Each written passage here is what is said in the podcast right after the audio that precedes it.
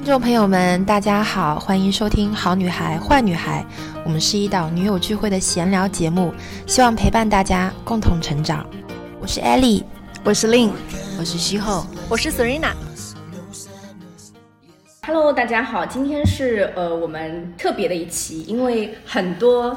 我们的听众朋友们在那个开篇的时候一直听到我们那个片头说嗨，我是艾丽，我是 Lin，我是 Sheho，但是从来没有人听过那个最后那个女生 Serena 的声音。所以今天我们这一期非常特别的，就是我们终于把这个 Serena，我们其中的这个四位女主播之一的 Serena 请到了我们这个呃现场。然后我今天是在她的这个嗯一个工作室里边在录这个今天这一期的主题。所以我们先请 Serena 来跟大家打个招呼。好的，Hello Hello，大家好，我是 Serena，很高兴在这里遇到大家。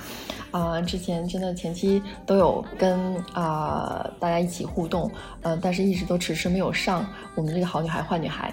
那今天呢，跟另一起来做这个节目，然后希望大家啊可以多多提建议，然后也可以我们相互倾听。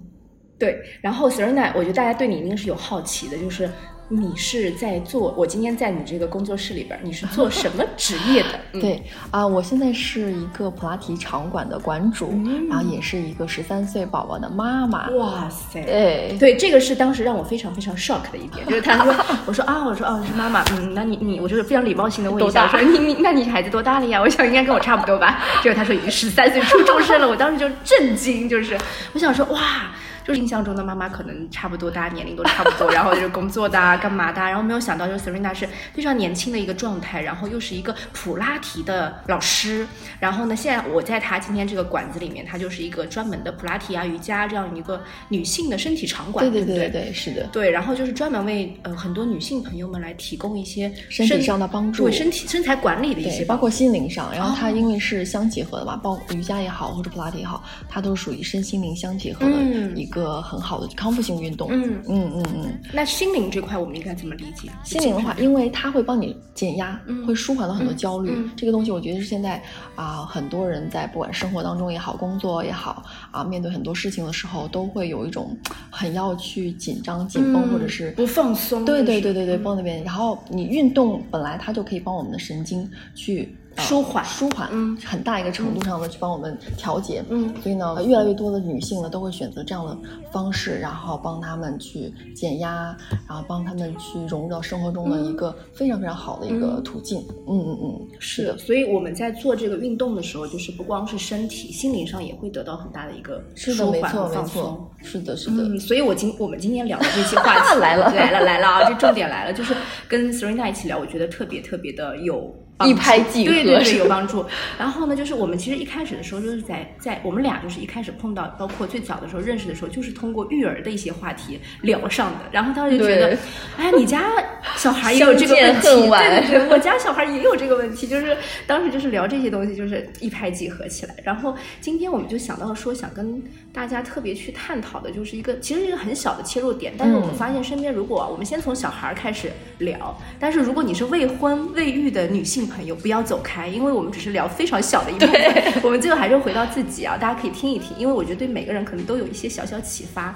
就是前前阵子那个 Serena Serena 的儿子名字，我们暂时叫他牛哥，对牛哥牛牛。但是 Serena 跟我说，他说他说牛哥好像最近有点拖拉，是吗？对，而且他他经常会，你家儿子几点睡觉晚上？我家儿子就是他作为小学生，其实我看过好多的书籍和老师的引导，九点是必须要睡着了。但对我们来说是一个非常 非常难的一个关。对，我们家儿子基本上，我觉得他完全是不用睡觉的啊。他晚上可以十一二点、十二点多睡觉好，早上起来你四点多，有时候你你你起来的时候发现，哎，灯怎么还亮着？啊他还醒着。天哪！对，就是完全属于那种不受控制的状态，所以我就很发愁，因为这个东西对孩子而言，你你你身体或者心理都会。有影响，对，都会造成很大的伤害。嗯，就包括小学生的时候，你说他正在生长、生长发育，对，你很焦虑啊。而且我们家，我们家这个小孩儿就是属于我儿子，就是属于。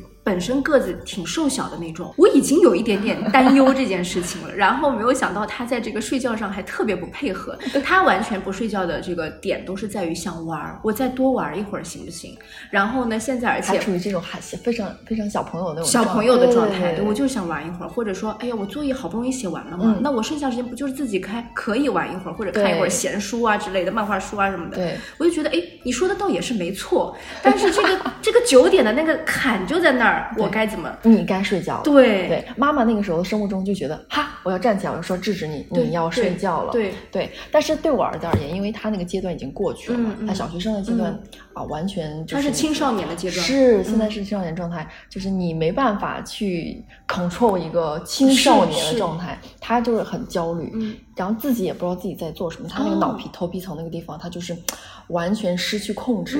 然后你在这个地方呢，在这个时候呢，就要需要更多的耐心，然后帮他去疏导这个问题，所以说就有了这种时间焦虑的问题。嗯，对他每次去在跟你商讨一件事情的时候，他是。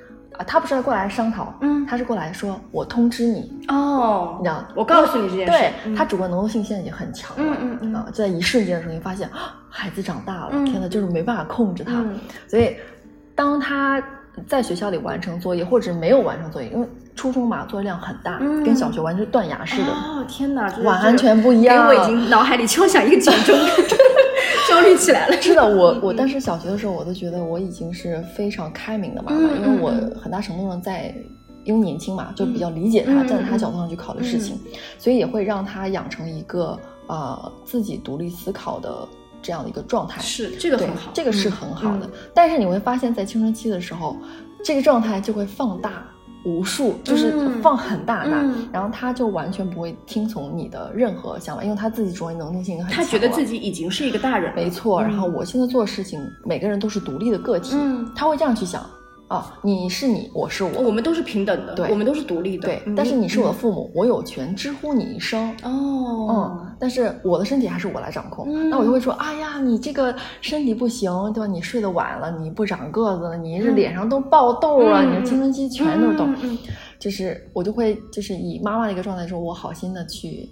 提醒你啊，妈妈的光环提醒你，但他听不听是另外一回事情，嗯，就会导致每天我都很焦虑，晚上睡觉的时候都会。你只要看到他的房间亮着灯，有灯亮，哇，你整个人就着急起来，扎心，对对，所以说这就会。但是我想问两个问题，第一，他。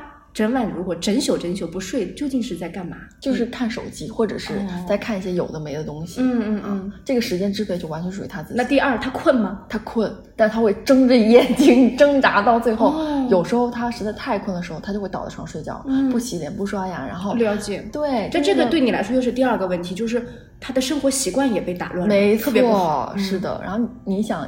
当你去看到你的孩子是这样一个状态的时候，你的那个心里面就会觉得，天哪，怎么会这样？就是以前的那个乖乖的孩子去哪里了？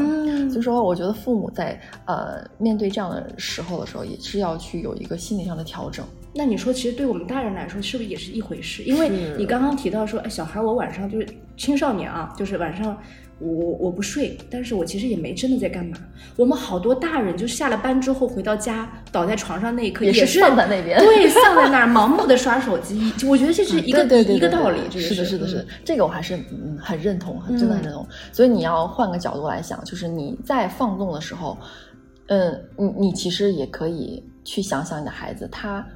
也是在同样跟你 同样的一个状态，嗯，对，所以我觉得，嗯，你要换个角度去想这个问题，然后去啊，从从可能从情绪啊、心理上面再去，对对对对对，然后呢，就会嗯，就放开了，让他去赞成他去浪费自己的时间，这个浪费是要加引号引号的浪费啊，就相当于我们在。呃，瘫在床上，瘫在沙发上的时候，去享受我们自己的时光的时候，嗯，那个那个时候我们是放松的，嗯，那孩子可能他一整天在学校里啊，他很紧绷，对他属于很紧张，他也需要，就他背后这个其实发生这件事情的原因，是因为他也需要有一段属于自己的时间，他自己想掌控，想去放空。你不管我在干嘛，我可能做一些无意义的事情，对，但对我来说，我觉得很舒服，这个时间就是我自己的，嗯，对对。但是作为作为大人，或者说我们当然对孩子是有一个要求，但是作为大人本身也好，或者说作为成年人也好，嗯。其实就是这个时间的度，我们得把它把握住，没错，？嗯，还是要给他建立一个好的习惯。嗯。这个东西我觉得是从孩子五岁开始，哦。或者更小，嗯。就要把他这个时间观念要建立起来。嗯。但是现在因为有很多电子产品啊，或者是网络上的东西，它会很诱惑太多对。对对，这个还是蛮难的。嗯。所以啊、我觉得还是要慢慢的去引导，嗯。就是每每次出现一个问题，你就会去引导逐个逐个地对对对去解决。排除万难、嗯。扫雷一样的嗯那种感觉。嗯。对对对，做妈妈就是在一直的这个过关斩斩将，是嗯。是是是。然后我觉得现在很大的一个问题是说啊、包括我们。就是换成我们自己创业，因为因为你跟我，我们俩都是我们俩都是创业创业者创业个体户对是的。嗯然后我们在创业当中的时候也，也时常会遇到这种时间焦虑的问题，拖拖拉拉，我觉得肯定是会有的。包括我们平常上班族啊啊，包括任何成年人当中，时间焦虑这个问题放在现在这个信息时代里面，都会有显得特别的大。这对它会嗯放大。然后我们有时候也会想懒一下、瘫一下，放松一下自己、嗯啊，去逃避一些很多的不想面对的嗯问题。嗯嗯那其实孩子是一样的，嗯，在这个在这个事情上面，对，所以对于孩子来说，我们把这个时间给他掌控好，嗯把他习惯给建立好，这个是我们可能需要去帮助他们做一下的事情。对对对，但是还是要给他们留白一些时间，对，就是允许他们这个时间段，比如说睡前的那一个小时，嗯你完全可以自己来支配，我完全不干预你。但是几点睡觉，我们坐下来得有一个明准确准的的一个时间点。对，还是要让他知道这个重要性，比如说对嗯身体伤害，嗯我觉得这个是嗯最直观的，嗯对不对？嗯，有一段时间我的儿子就是他，因为睡眠实在是太少了，嗯他就会经常在课上的时候自己就不知不觉睡睡着了睡着了，那就会导致他可能这节课就没怎么听得到。啊，对，就是这是一个恶性循环。对当我因为没有休息好，第二天的这个工作也好，学习也好，没有做好，是一样。的，对，嗯恶性循环越来越严重。对，嗯脑子就瓦特了，你知道吗，脑子就疯掉了。嗯对嗯，所以我觉得在阶段中还是不太一样，因为我们以前的时候没有这么多诱惑，没错，也没有这么多信息碎片没有这么多，就是不会被太过干扰。我我其实现在我我最近就是在看一些嗯书也好，或者是看到一些就是别的一些前辈的一些经验也好，其实很多人对你会觉得啊，他怎么有那么多时间做那么多事情？嗯这一类人通常他们特点就是我第一在做事情的时候提前有规划，对第二就是我做这件事情的单位时间，比如说我做这一个事情四十分钟，那我四十分钟里一定不会受到干扰的，对对对而且就是我这个不受干扰。咱们从就是呃细节来说怎么做呢？我手机就拿开了呀，我手机根本就不放在这个房间里，那谁来干扰我，对不对？对对对。所以就是我觉得得有一些物理上的措施，让大家有那那样一个比较自律的行为。对，嗯。所以我我我现在在跟我儿子有时候在嗯商量，嗯因为这个东西就是你要潜移默化的去、啊 植入他脑子里，所以我就会跟他说，我说啊解决方法其实有有一些，比如说刻意练习，我们之前一直在强调，嗯。包括成人也好，小朋友可能会难一点，嗯。因为他还是属于那种 涣散的状态，对不对？那刻意练习的话呢，比如说让他定闹钟，嗯，这个方法我是推荐我儿子用的，因为是吧？嗯，你让他去把手机扣在那边，他一会儿那个小手手就会又去摸，这个大人都控制不了。对，嗯然后就是你一个新习惯，你就叮一下，就好像要敲敲醒了那根筋一样，对吧？你就去摸。但是我就会跟他说，我说你把它关成静音，嗯然后呢，你试着去看看定个闹钟。刚开始的话就是五分钟。很短的时间嗯，五、分钟、十分钟、嗯啊，慢慢再往上逐节递加。嗯那你这个时间呢，你就刻意的去告诉自己，让你自己有一个自控的力量，嗯它就是慢慢可以帮你养成这样的习惯。我觉得这个东西可以，大家可以试一下，就是嗯包括我们自己也好，或者包括孩子们也好，慢慢的去养成这样的习惯。那第二个呢，就是哎，这个这个这个闹钟这个事儿，给大家推荐一个小工具，你可以上网搜一搜，那个是叫番茄钟。对，番茄钟就长得很像番茄的一个东西，然后它就是可以拨一拨，它就是全部是短时间，可能这整个闹钟就一小时，你就播一播就是五分钟，播一播十分钟，啊然后到了那个立刻种草对对，咯哒咯哒咯哒，时间到了，叮一下就是这个段就到了，就是我们这种。小学生妈妈的这个法宝，对对对，因为小小学生要跳绳、做口算那些，他们会自己扭一个番茄钟，然后你就让他自己去吧。对，兴趣也是兴趣点。对，这个一个小小的 tips，对对，大家可以多去找一些这样的小小工具，觉得对小朋友还是蛮好用的。对对对。你刚刚说第二种是什么方式？嗯，第二种的话就是锻炼身体锻炼。嗯嗯，这个身体锻炼呢，就会去挑战自己的身体，它会让自己的身体的承受的能承受能力会高一些。然后呢，这个也会间接的去导致。他的脑皮层会有一种更多的刺激性，然后呢，也会让自己有更多的耐耐力跟耐心在上面。这个是跟你自己的职业是不是也有相关？会的，会有，会有，会有。然后，因为我一直从小都属于半体育生的状态。哦，嗯，对对，因为我爸爸他打篮球很好嘛，嗯，所以，嗯，我平常小时候在训练的时候，包括像那些游泳健将，他们都是要去承受自己身体很难承受的。那些耐力，嗯，对吧？然后，所以他们的意志力都会比别人要强非常多。所以我们之前讨论说什么苏一鸣、谷爱凌那种，他们就是因为。在体育上已经投，就是训练出了某种非常专注、高专注力，对吗？对，对，对，对，这个是很重要。所以我建议大家，小朋友的时候还是都要多去进行户外的训练跟啊锻炼啊，运动很重要，很重要的啊，让他帮他去找到一个兴趣爱好点。你可以让多试。我之前牛哥的时候，因为他比较属于就是懒懒的孩子，嗯啊，不像我，就完，我觉得我们俩完全是不一样的。你觉得你跟小，你跟你儿子是完全完全不一样，对。那小学的时候呢，就他就是属于体育生很差很差的那种，非常差。但是现在啊，呃，他现在是高上了初中以后，他就是学校里唯一的这个呃班级里面唯一的篮球生啊，他一下子就逆袭了。这个事情呢，也是从他六年级开始青春期的时候。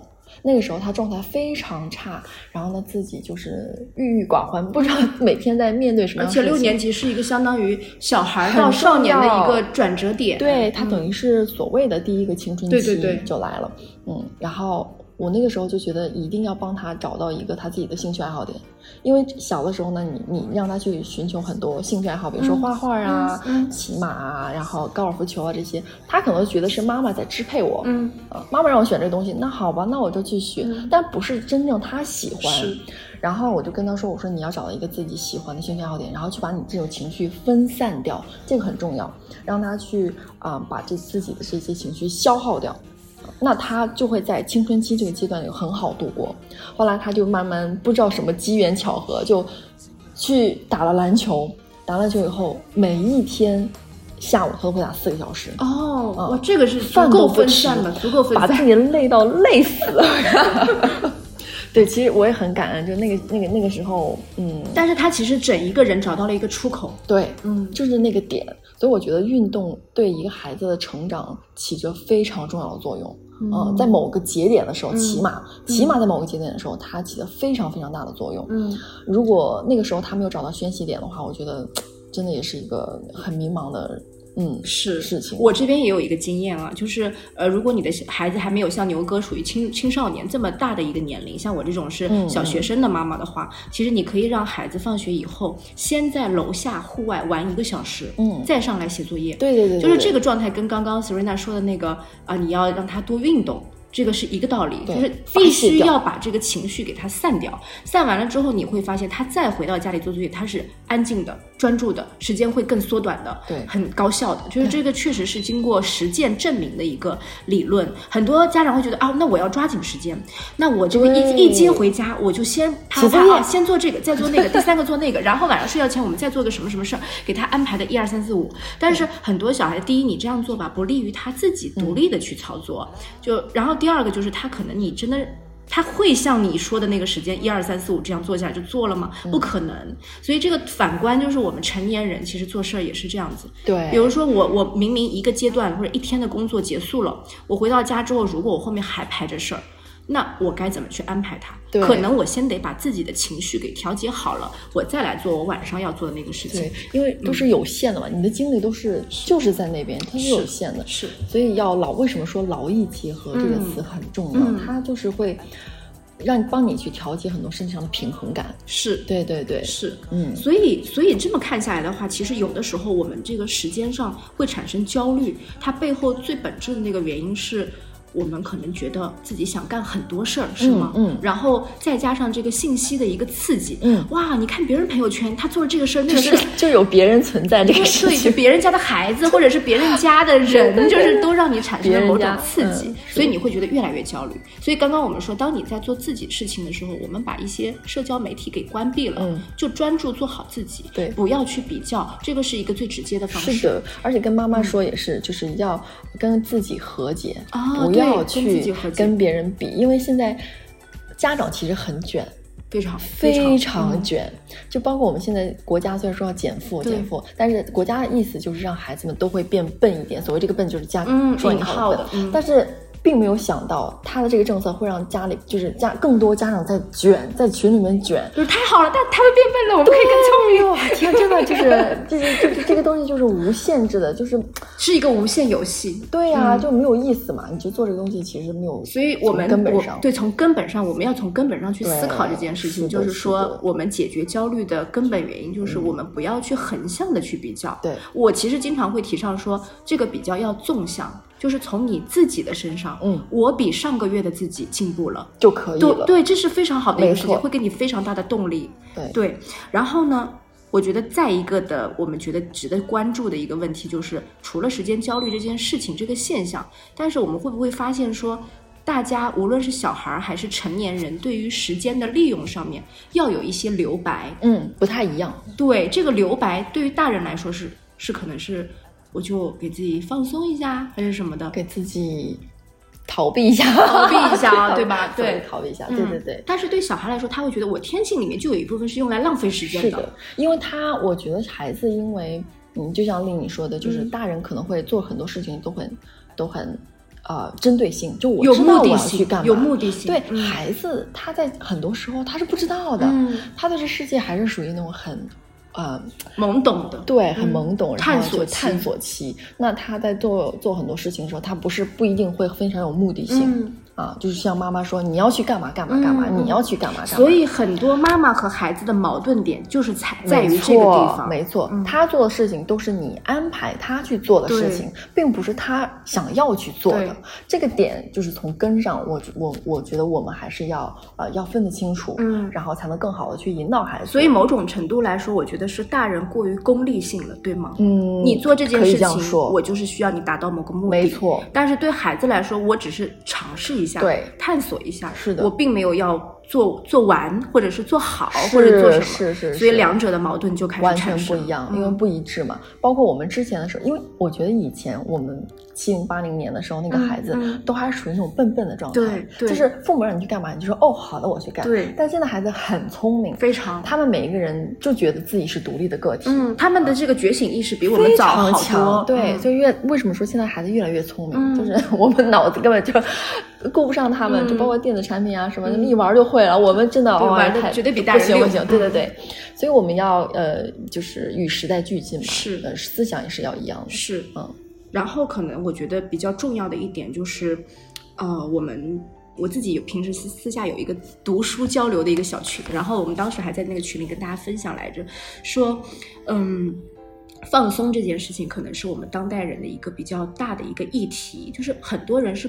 不不懂得放松的，嗯，就是这个放松是什么呢？很多人觉得啊，那我去玩呗，我去 K 歌呗，我去喝酒呗，嗯，这个不叫放松。某种程度，其实这个放松是来自于精神和心灵层面的。对你说到这个，我突然想起来，西后西后他就是会他的放松方式就是我要自己在家里面把自己能量蓄满再出来，对不对？是，所以每个人也不太一样。你要像我的话，我放松的方式运动可能。呃，你先说你的，我听听看。你先说你的。我我也是需要独处时间，独处。对，对我经常会觉得说，哦，如果我这段时间，比如说，呃，教好教小朋友功课教的很累，或者说是工作上很辛苦，或者回到家又是面对啊老公和孩子，那我觉得这个周末我一定要有自己自己的时间。嗯，我要独处，我去外面干嘛都行，我就觉得我要独处。是，对，所以这个独处是我蓄能的一个方式。对，独处很重要。就是所以说。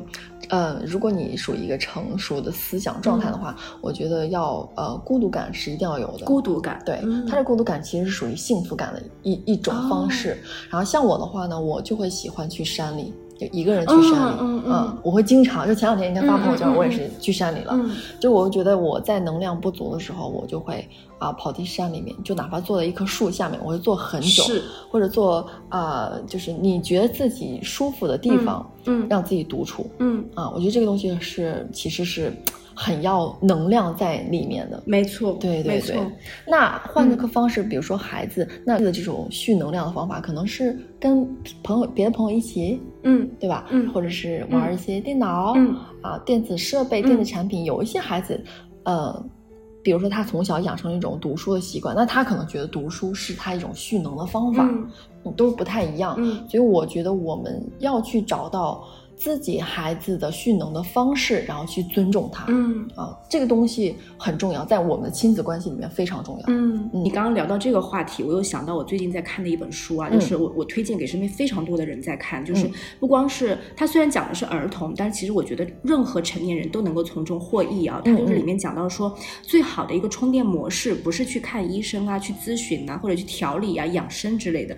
你刚刚讲到那个去山里，他就是名列第一名的。哦真的对，他说跟大自然待在一起。嗯就是，所以我我平常帮小朋友约说啊，几个小朋友大家约约出去玩吧，我是非常拒绝去商场里面游乐场对，的。很燥。我觉得很嘈杂，然后可能嗯会变成我在消耗自己的一个能量。嗯然后呢，我会觉得说，我们约户外吧，我们去植物园吧，我们去公园吧，就那种感觉。嗯所以第一点是跟大自然待在一起，但是你要做到的是，你的身和心都要在那里。对你得把手机给关了，你不要带 iPad 或者手机过去。很难，我跟你讲，这个是很难，很难。很难但是在当下，你可能沉浸在那里的时候，你有那么几分钟、片刻，或者是一个小时的时间，完完整整躺着呼吸那个新鲜空气，你整个人已经在开始蓄能了。没错，是的那。不是要求说哦，我我我待一整天，我二十四小时都不碰，那也不现实，我们还得工作。所以就是说，这个手机把手机关掉，让思想变慢，这个也是对抗时间焦虑很好的一个方式。没错，没错，这个是对。，然后他第二点提到一个方式，就是你要谨慎的选择跟你在一起的人，因为人和人的能量是彼此影响的交换的嗯。所以我刚刚说我需要独处嘛，那我这个独处有的时候可能自己一个人待着，那有的时候我可能去找女女朋友们去聊聊天。唠嗑？对对对，唠嗑，但是这个唠嗑当中，我们在进行能量交换。是的有的时候我觉得一天疲惫下来，你可能无所事事的跟某一个朋友晚上睡前可能聊了那么几句，你觉得哎好像舒服多了，轻松多了，对这个就是放松。倾诉。就，不是说你一定要去嗨呀、去什么，那个其实是在消耗能量。的就很多人觉得我放松就是要去玩儿，不是的。是的那有的时候你把能量收起来，那个可能对你是对对是对蓄能获益的。然后第三个就是可能是呃，我觉得跟。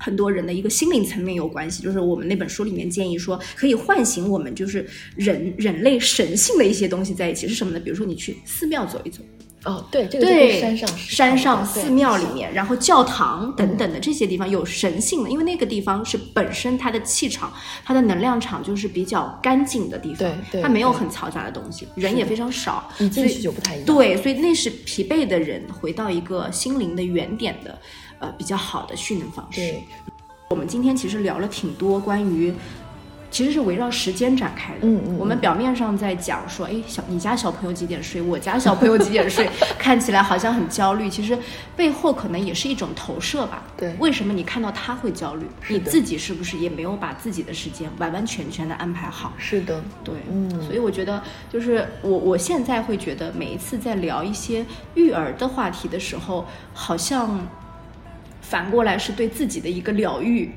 对，它会有一种反向的东西，就是反映你自自己内心的状态。对，聊着聊着，一开始可能是爆，我跟你说，我家小孩其实最近真的不像话，我们俩之前聊的快爆对炸了。我们之前一开始聊这个的时候，真的是爆爆爆棚的一个状态。我们还在说今天讲播客会不会讲到一半就炸整个了 播客都炸了。然后后来我会发现，聊着聊着，你可以剖析挺多很深的东西。是的，而且就是聊到最后会发现。这个问题可能跟自己也有一点啊，对，关对对跟自己有点关系。其实孩子他是一个很纯净的东西，是就是我们告诉他什么，我们教给他什么，我们在他面前做什么，他们会学到的，嗯对不对？然后包括如果在在外面，就像你说的，朋友很重要，嗯你要去了解他身边的朋友是什么样子的，我觉得这个东西是很重要的。嗯，然后，但是你不能去阻止啊对就是无论他是好坏与否啊，你只能告诉他你怎么样去辨别什么样的人，或者是你你吃亏，有些吃小的亏，你吃吃，其实啊、也是一种成长。你有没有发现，跟小朋友的交流，其实有的时候，你越能够掌握好这个，你会发现你本身生活里的人际关系或者各方面，其实也是比较好的一会变。得柔和，柔和，对会变得柔和。对所以人家说好的教育是什么？好的教育就是啊、会让你变得温柔，会让你变得啊、这种感情会有所链接，就是你嗯链接度嗯会很高。然后这个算是高敏感度的一个，这个反算是对对对对对，是的，就会变得我能够嗯体会到对方在想什么，对这个意思。认就是这个叫怎么叫叫叫做感官会变强，嗯对不对？嗯，然后嗯，同理心会变强，同理心，同理心会嗯，孩子一定最重要的是要他要学会善良。嗯啊，这个本性是非常善良对对对，所以我们大人平常在呃做很多事情的时候，包括我们的情绪反馈的时候，我觉得还是要偏要要多正向一点点。嗯包括如果说你你就像我前两天我儿子考试、嗯语文考试的时候，嗯他考了那个试卷一百分的语文卷子考了十分出来，然后让我简直我听完后，这也一般情况下。都炸毛了吧？嗯就整个人都要疯掉了。嗯然后我当时看完他那个发完成绩以后，我说，我说这一定是有什么原因。我当时就是第一个反应就是告诉自己，这一定有什么原因。嗯，你然后看到卷子了吗？呃，就是老师会发过来嘛，老师说请引起高度重视。想知道，就是这种情况应该如何回复？对对，应该如何回复？我说好的好的，老师，我来先审审看。我说真的是，我就很淡定，因为嗯是是是，对他们可能觉得我这个妈妈还比较佛系或什么的，因为你知道你的孩子是什么样子的，嗯他是什么样的一个性格的人，你对他是有非常多的了解的。对，嗯所以我知道他不会是因为。真的是就是随便写写的，嗯那不会的。后来我就回来我就问他，我说：“哎呦，我说今天这成绩有点匪夷所思嗯了。对，我就这样一个状态在跟他，他说：“妈妈，我厉害吧？”我说：“你是挺厉害的。” 牛牛哥，你真牛！他说：“妈妈，我厉害。”我说：“你是挺厉害的。”然后就问他：“我说什么情况、嗯啊？为什么会这么？”他说：“第一，老师在寒假的时候有布置那个阅就经典阅读，嗯要阅读七本名著，然后他其中这一本他没读。哦，啊，他没有读完，他读了个简介，嗯。所以他只把那个名字，就这个简介的这个名字啊，这本书的名字跟内容写了一点点，嗯。那老师肯定会觉得你这个东西写的不全面，嗯。那就扣了很多分嘛。哦然后这个是第一，第二呢，写着写着他就说思想游离出去了，嗯他觉得我抓不到重点，那我反正我不我写上去也不对。瞎写还费笔，他就说 费笔 还费笔还费精力，那我就不写了。他说他就去写了其他的作业。嗯那我觉得在在这个在这个上面呢，你说，嗯，其实他也是在利用时间价值。嗯我们可以反个方向去想一下，这东西我既然不会，那我硬着头皮编，我也编不下去。嗯，对他那确实我写不了。嗯对他确实写不了，不会，嗯那我就空着它。我就不写，我就去把这个东西，那我又不能一直抬头看着别乱七八糟的东西吧，嗯嗯他就去写了其他的作业，嗯把其他的作业完成掉了。所以他其实没有把这个考试特别当一回事儿，他就说啊，我第一我反正写也写不出来，这个东西没有考到我我对我我学过的东西，然后反正我时间浪费有点可惜，哎，我干脆做回家作业吧，就是就是这样一个状，态。你说你，那你说你嗯在这个角度上来看问题呢？首先呢是他不对，因为这东西没有完成嘛，嗯对吧？我们对老师首首先是一个、呃，这缺缺理啊，嗯对吧？是这个嗯状态。那呃，第二个呢是，那他确实时间管理这东西。也没做错，嗯对吧？你与其浪费这么多时间，那你就干脆干干点有价值的事情。嗯所以我觉得在呃很多事情上面呢，我们就要放松、放轻松一个态度。嗯啊，就是有些东西并不是是非他不可、非要去做的事情，嗯就你可以看到他好的一面，看到他坏的一面。就我我觉得就是有几个妈妈能做到，你的你的小孩拿十分卷子回来的时候，可以像 Serena 这样淡定啊，就是这个就是可能 可能就是性格的这个差异就是在这里。对但是我觉得就是第一，我觉得你处理方法是很对的，就很多家长可能不分青红皂白，老师一发下，他已经可能先把这个事儿给背锅背上了。暴怒，对，就是说啊，老师这不行，我我绝对回去狠狠的揍他一顿，批批评。你会觉得不好意思，那我当然也会觉得不好意思，对会不好意思你考了十分儿，对吧？对对对我而言，我会觉得，哎呀，好丢人啊，或者怎么样。但是你是其实放在一个非常中立的状态。第一，我回去先看看，去了解了解是怎么一个情况。了解完了之后，我会给到你一个反馈，对吧？这是比较中性的一个处理方式。第二，你刚刚对孩子的那个一上来之后，他一回到家，也不是一回到家看到妈妈一张阴沉的脸，而是还是一个非常 正常的一个交流嗯。我觉得这个其实就是对自己的心理心脾气已经在。把控了。对对对，对我觉得这个是很好的一个状态。是的，你你想我们女女性有多多不容易，所以你要控制好自己的身体的荷尔蒙，是，对对，你要让自己变得美丽，对对 对，这很重要。所以很多时候大家在交流的时候，在沟通的时候，人与人的沟通当中，一样会遇到这个问题。是我敢说，你今天心情不好。但如果你面对的是你的大客户，嗯，你的大老板，嗯，你会把那个臭脸摆出来吗？是的，不可能摆出来，你自己有那根弦的。对。但是为什么你对小孩儿，你立刻二话不说就把脸对拉知道你可以欺负他，就是你那个心理状态就是在这。对，所以就是我们没有做到跟他真正是平衡。我尊重你，没有尊重，嗯，对。所以我们就还是那句话，就是都是独立的个体，所以你要尊重他。是，嗯，你只有尊重他以后，他会更好跟你互动。你想，如果我我我那天如果发现这个十分这个成绩回去以后劈头盖脸。大骂，那我们是不是他其实也不会跟你讲任何心里话，不会，他反而不会跟你说，哎，妈妈，你看我牛吧？但他不可能这种状态跟你聊天，他也不会跟你说事情缘由是什么。那你骂骂好了，嗯，啪门一关锁上了，对，就是这样一个良好状态。那你们就是对立的，嗯，你就无法去把这个。这层纸问题始终没解决，没有解决，然后还是伤了两个人的关系。没错，对，所以我觉得在很处理很多问题的时候，一定要呃全面的去看待很多事情，这个很重要。是对对，然后注意自己的沟通方式。但是如果你真的能够这样去沟通，是因为你一定懂得让自己放松、不焦虑的一个方法。是的，而且你要了解你的孩子是什么样子的，你一定要真真正正的去了解他，嗯，才可以。是，嗯，你不可以说别人为什么可以做。到，你做不到。在我们家就是很少，我我们家几乎很你们家没有别人家的孩子，没有真的。因为之前之前小学的时候就想，你看别人怎么，你看别人怎么，我也有过那样的时间。你也有过，我有过，然后非常抓毛，非常的，就是每天家人都是上演这种真的叮咣叮咣全打架。我觉得是你一旦提到别人家，想到别人家，你就给孩子首先孩子会很很排斥。那当然了，而且你其实是在给自己添堵，你给自己白白树立了一个假想敌。是的，对。之前小的时候，就我儿子就说：“说那你去跟他跟别人家的，是你去养别人家孩子好了。”对。然后我就哎呦，这句话好像有点扎到我。然后牛哥你好牛。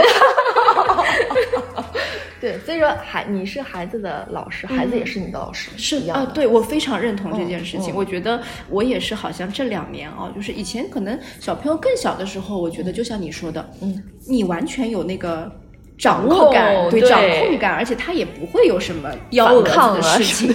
但是我就是因为小孩开。开始上学以后，我我出现了很多情绪上的波动啊、变化呀，或者遇到了很多很小看起来很小的事情，但是好像我就会一秒钟就炸炸掉，一秒钟就生气，然后呃，可能平常还跟普通的就是大家去沟通的时候，都是一个特别好脾气的人，但是在小朋友这里，我会把所有的情绪爆发出来。对对对。后来我发现这个问题之后，我就觉得不行，这样。肯定有问题，不对，是的。然后我再去看很多的书也好，或者是跟小朋友真的去每一件小事上，我去改变一个方式去跟他交流也好，才有了一一点一点的变化。所以我昨天还发了一条朋友圈，我说，在这两年跟小朋友沟通和交流的过程当中，我觉得自己从一个僵硬的人变成了一个柔软的人。对对对，我觉得真的是这样。他有的时候打下来的一些，就他反馈给你的一些信息，我就觉得啊，好像又被。柔柔化了一点，柔和了一点，更加的柔和。对对对，然后我更有同理心了一点，会有这种感觉，特别感恩。所以说，孩子都是上天最好的礼物。而且，没错，而且就是小朋友带来的每一个问题。就一定是你你解决不了，或者说你正在纠结，你等到你解决之后，你会发现你自己跟着他一起进步了。是的，是的，这个很重要，就是我们一定学会倾听，很重要。对，嗯，所以我们今天其实从一开始说小朋友几点睡觉，但是我们其实 我们兜了兜兜转转，我感觉今天的播客里面的内容非常多，从时间焦虑啊，时间留白啊，包括后来讲到小朋友的这个沟通方式，人的放松方式，我们如何对对情绪价值。如何抵抗焦虑和这个信息碎片化的这个时代？嗯，我觉得还是有一些启发的。对，没错。当然了，我们两个今天聊的是只仅代表我们两个，仅代表我俩自己的小小的一些个人的体会。是的，所以更多的话还是欢迎大家。对，有任何好的建议啊，包括像那定闹钟这个问题，对时间这个问题，我觉得你有什么好的对于时间管理的方法？啊，可以可以让大家来反馈留言给我们，对不对？对对对对对，是的，欢迎大家来多给我们支招，我们也是在慢慢摸索，对，摸石头过河。对，我们也是两个非常不容易的妈妈。大家，我们上次说这期播客要不要定个题目叫“救救妈妈”？所以希望大家在节目的最后可以，嗯，用一种放松的心情啊，就是听到我们今天聊的这些零零散散的话题，然后也给大家多一启示。那我们今天的这个播客就到这里，好的，好的下期再见喽，谢谢，拜拜，大家拜拜。